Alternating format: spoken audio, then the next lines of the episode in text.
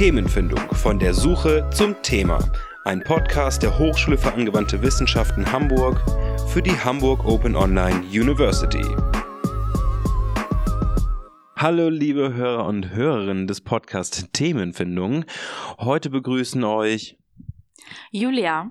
Und äh, Sascha. Und ähm, genau, ich spreche heute mit Julia kurz darüber, was sie macht und so. Aber Julia, magst du dich kurz vorstellen? Was studierst du? In welchem Semester bist du?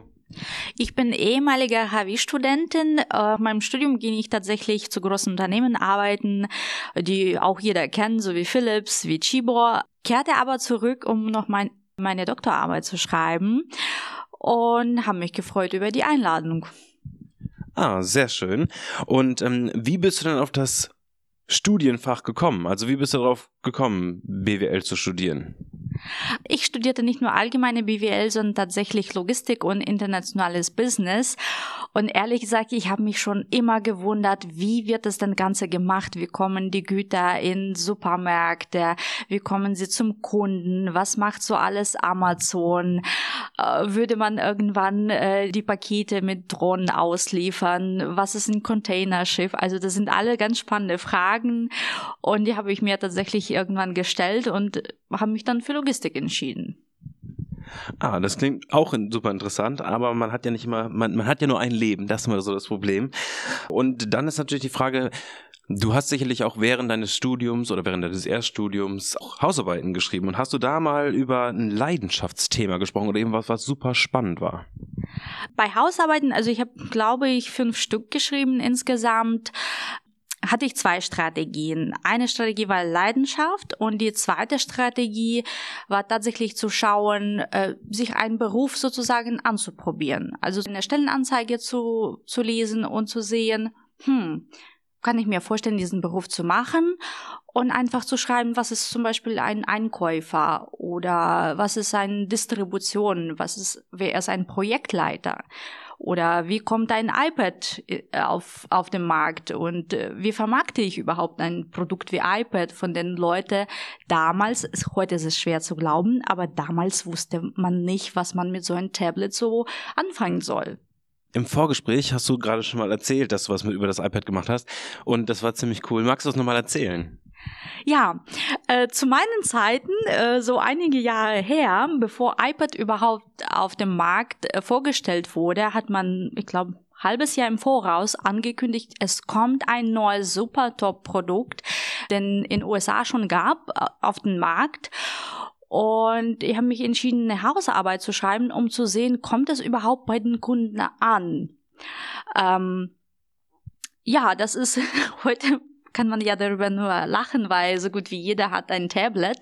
Der Witz ist aber, dass der iPad drei Vorgänger hat, drei Vorgängermodelle, die gnadenlos gescheitert sind. Und alle haben gesagt, der iPad wird auch scheitern. Nachdem ich aber alles ausgewertet habe, kam ich zum Schluss, nee, das wird absoluter Renner sein. Heute kann ich sagen, ich hatte recht. Damals war es ähm, sehr mutig, so eine Aussage zu treffen. Mhm. Und du sagtest ja, das war sowas wie eine Prognose. Also wie weit warst du denn vor dem Start eigentlich bei, von dem iPad ähm, mit deiner Hausarbeit fertig? Ähm, ein Monat vor dem offiziellen Start in Europa. Ah, okay, dann war das auf jeden Fall eine sehr gute Prognose, würde ich sagen. Hinterher ist man ja immer schlauer und ähm, während der Arbeit, also während du die Hausarbeit geschrieben hast über das iPad. Gab es da für dich irgendwelche Hürden, die du nehmen musstest oder was war schwer zu recherchieren oder irgendwelche Sachen, die dich halt behindert haben in deinem Fortschritt? Ähm, ja, Hürden gibt es und vor allem, wenn man ein Thema nimmt, wo man sagt, da gibt es keine Literatur dazu. Es gab keine Bücher über iPad, äh, logischerweise. Da hat man die Hürde natürlich Literaturrecherche. Auf der anderen Seite hat man heutzutage google.de und äh, man kann auch in der Tat sehr, sehr viel Informationen online finden. Äh, man muss jedoch äh, darauf achten, dass man die Informationen dann auch äh, speichert und damit man nachweisen kann, dass man es nicht selbst ausgedacht hat. Auf der anderen Seite, man kann unglaublich viel finden. Ich habe zum Beispiel rausgefunden, was ich immer noch fasziniert finde, dass die ersten Tablets im Jahr 1900 93 oder 92 schon gab. Und für diejenigen, die es nicht wissen, in 92 gab es Handys, die viel mehr mit einem Ziegelstein zu tun hatten, als mit einem iPhone 7.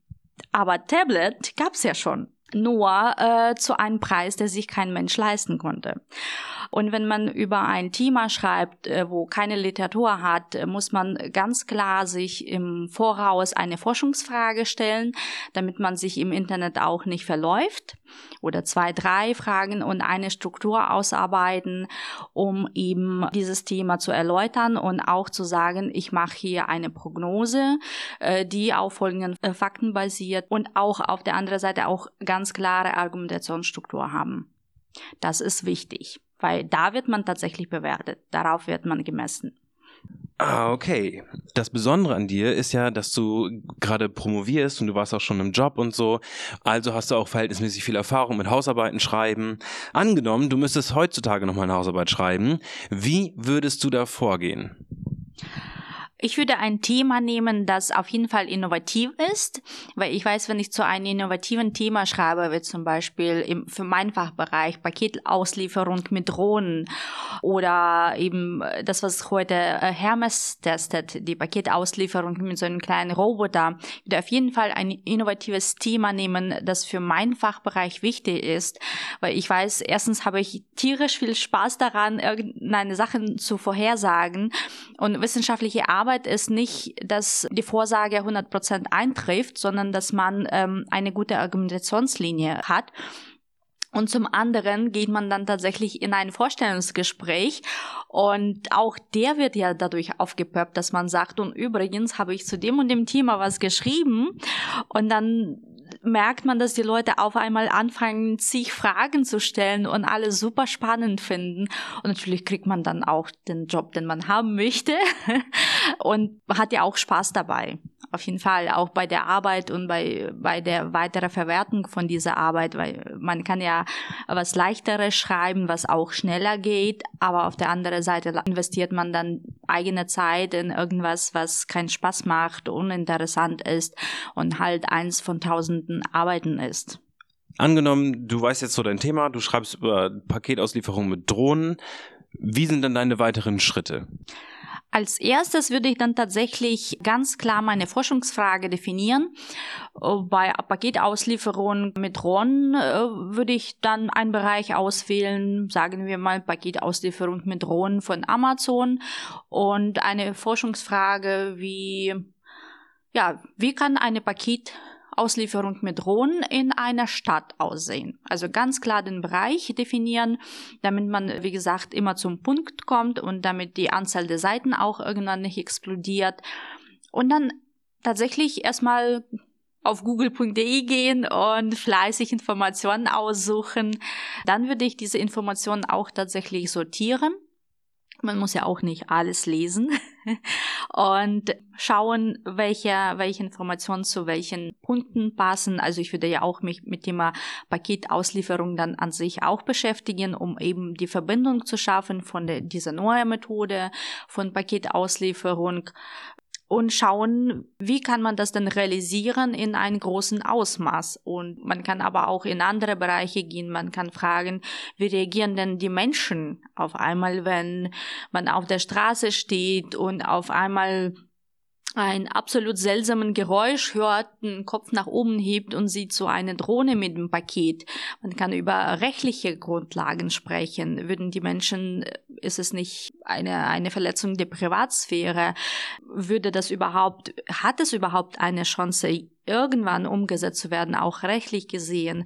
Also es gibt ganz, ganz viele spannende Fragen, die man sich zu dem Thema Paketauslieferung mit Drohnen stellen kann. Und ich würde dann tatsächlich nur eine einzige auswählen für eine Hausarbeit, um eben den Volumen in einem gewissen Rahmen zu halten.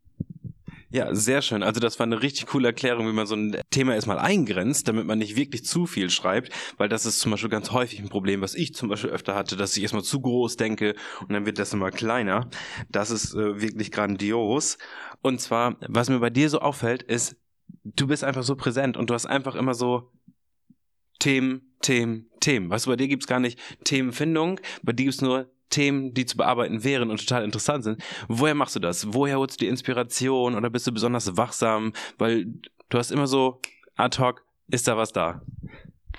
das kommt tatsächlich daraus, dass ich, ich habe ich hab wirklich Spaß. Ich hatte Spaß im Studium und ich hatte unglaublich viel Spaß im Beruf.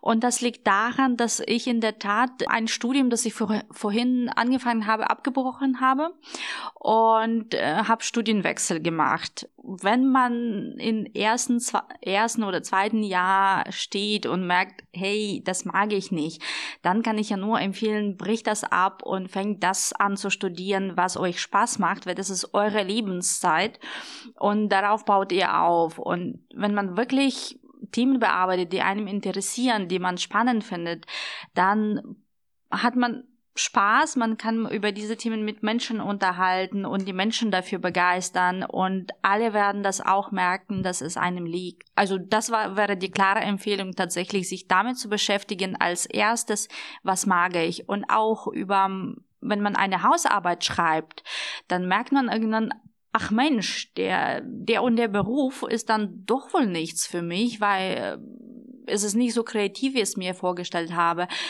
oder es ist dann doch zu aufwendig oder irgendwie passt es nicht und man kriegt dieses Gefühl tatsächlich ziemlich schnell, nachdem man sich mit einem Thema vier, sechs Wochen beschäftigt hat. Und das ist die beste Möglichkeit überhaupt, sich ähm, irgendwo wirklich einzutauchen, um zu sehen, kann ich es mir vorstellen, die nächsten 10, 20 Jahren genau dieses zu machen. Super spannend. Du hast ja jetzt damals studiert Logistik und International Business.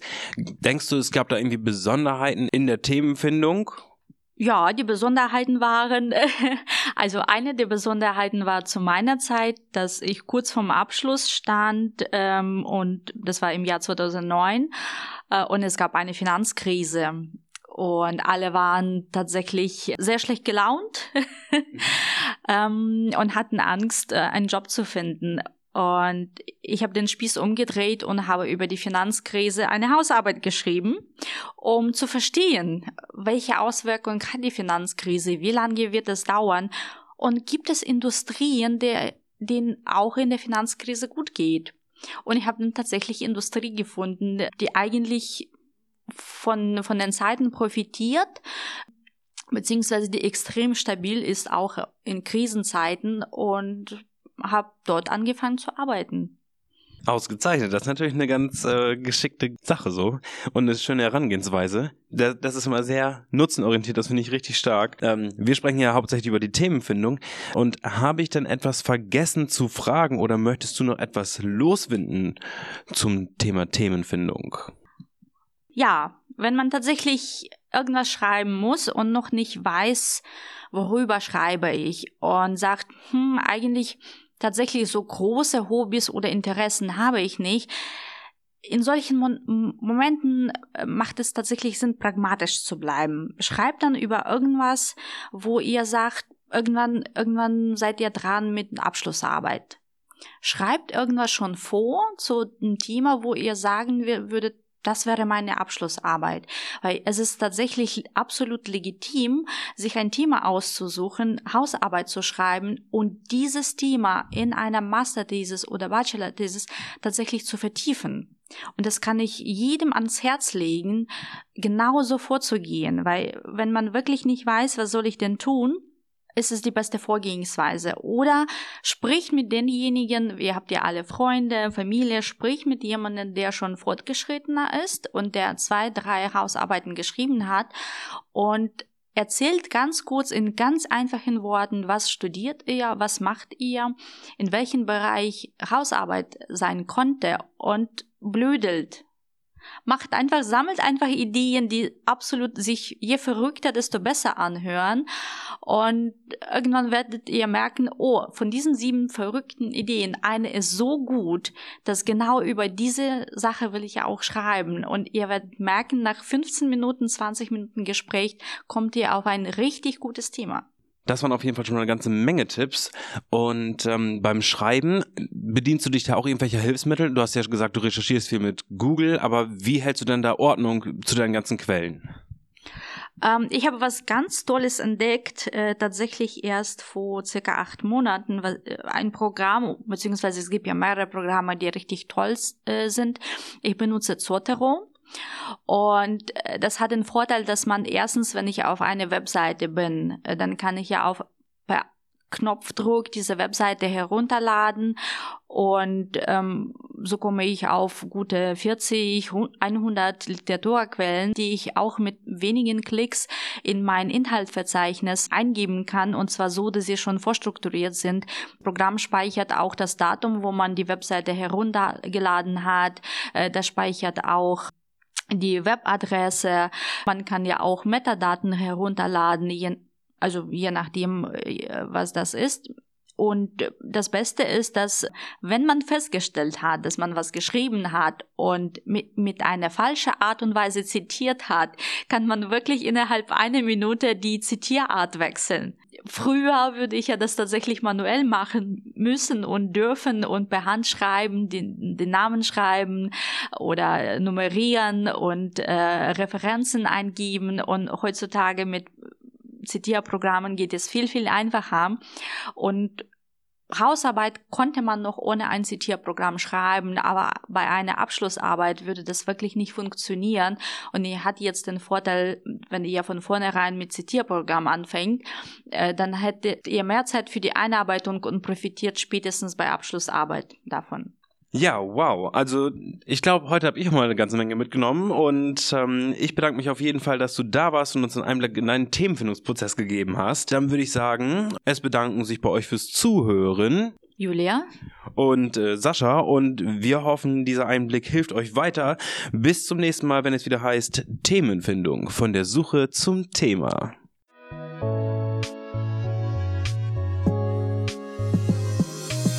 Der Podcast Themenfindung von der Suche zum Thema ist ein unabhängiger und nicht kommerzieller Podcast. Produziert von Sascha Bolte im Rahmen des Projektes Taskforce Informatisierung mit um am Department Wirtschaft und Soziales der Hochschule für angewandte Wissenschaften Hamburg. Themenfindung von der Suche zum Thema ist lizenziert mit der Creative Commons Lizenz Namensnennung Weitergabe unter gleichen Bedingungen 3.0. Das bedeutet, dass ihr die Episoden beliebig vervielfältigen und weiterverbreiten dürft.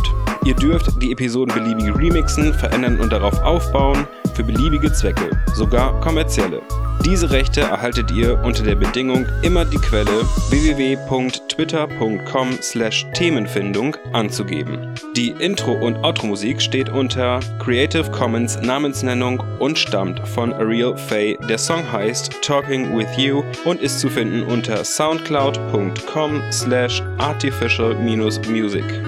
Ladet auch die nächste Episode Themenfindung von der Suche zum Thema herunter.